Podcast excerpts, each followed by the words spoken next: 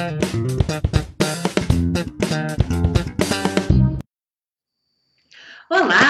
Seja muito bem-vindo a mais uma aula da série Aprenda Inglês com Música, que te ensina inglês de maneira divertida e eficaz. Eu sou a Teacher Milena do inglesonline.in, aulas de inglês online. E se você quiser saber mais sobre os grupos de conversação, as turmas de intensivo de inglês ou aulas particulares comigo, é só ir lá no site www.inglesonline.in.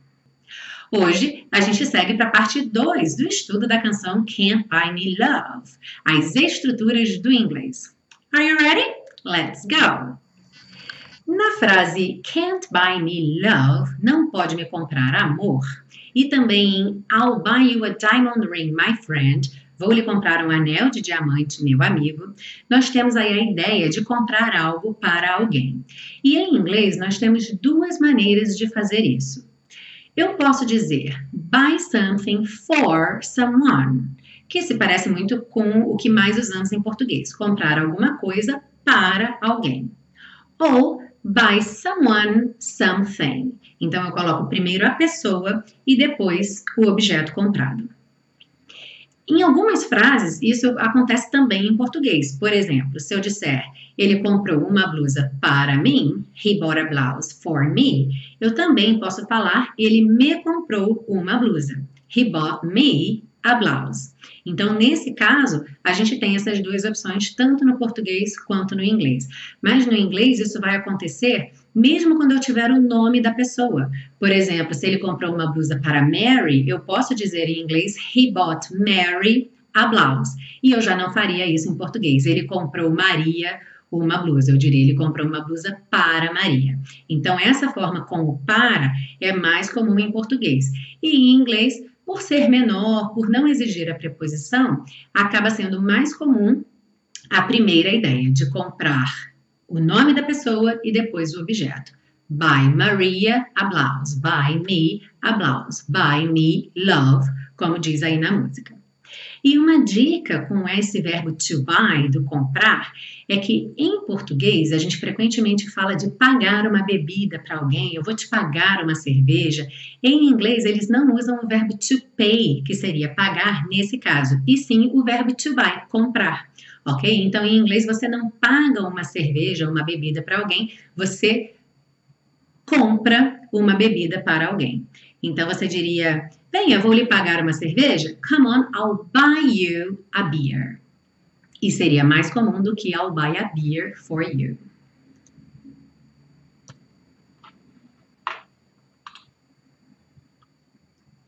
Na frase I'll get you anything, my friend, conseguirei qualquer coisa para você, meu amigo. A gente tem esse verbo to get, que é um verbo que tem diversos significados em inglês, mas de maneira geral, ele está frequentemente ligado à ideia de obter alguma coisa, seja comprar, seja pegar, seja é, obter, conseguir, trazer ok? Então, quando você usa get something for someone, ou, trocando a ordem, get someone something, teria normalmente essa ideia de trazer algo para alguém, conseguir algo para alguém. E aí nós temos aqui alguns exemplos. Por exemplo, I'll get a drink for John, ou I'll get John a drink. Vou pegar uma bebida para o John. Can I get you something to drink? Tea, coffee, water? Posso lhe trazer alguma coisa para beber? Chá, café, água? Could you get me a paper towel? Você poderia me arranjar uma toalha de papel? Às vezes a gente pede para arranjar, para arrumar, para conseguir alguma coisa, né? Você pode me arranjar uma toalha de papel? Também em inglês podemos usar o get nesse sentido.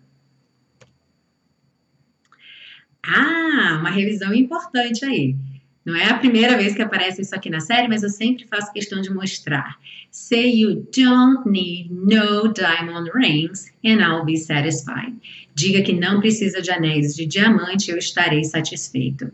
Bom, aqui nessa frase a gente tem don't need no diamond rings, uma dupla negativa.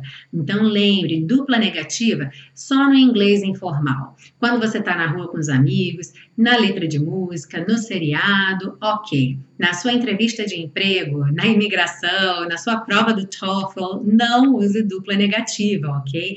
Então escolha apenas um momento da frase para colocar a sua negação. Nessa frase aqui, a gente poderia ter say you don't need any diamond rings ou então say you need no diamond rings, ok?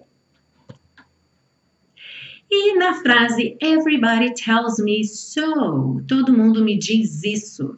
Talvez você tenha ficado se perguntando, poxa, mas o so não quer dizer então ou tanto, ele também quer dizer isso? Bom, muitas vezes, quando o so vem no fim da frase, depois de verbos como think, pensar, say e tell, dizer, ele vem substituindo o que foi dito antes. Por exemplo, Do you think she will like the gift? I think so. Você acha que ela vai gostar do presente? Eu acho que sim. E esse so substitui, substitui gostar do presente. Eu acho que ela vai gostar do presente. Então, I think so.